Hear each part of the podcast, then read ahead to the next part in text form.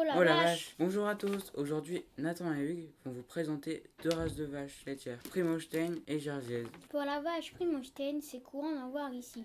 Si vous vous promenez dans la campagne, elle est facilement reconnaissable par sa robe noire et blanche. Elle est de grande taille pour une vache. Son origine est les Pays-Bas. Son surnom est l'hollandaise. Elle est utilisée pour la production laitière car elle est la plus grande productrice de lait. Elle donne à chaque trek, elle donne entre 13 et 15 litres de lait.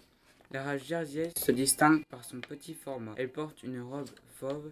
Elle produit un lait autoprotéique élevé, la plaçant en tête de toutes les races laitières sur ce critère. Le taux protéique élevé permet de faire du beurre. Sa première importation s'est faite au XVIe siècle. En plus de ces deux vaches, il y a la vache montbéliarde qui est plutôt utilisée pour faire du fromage. Il existe des vaches qui sont faites pour la viande.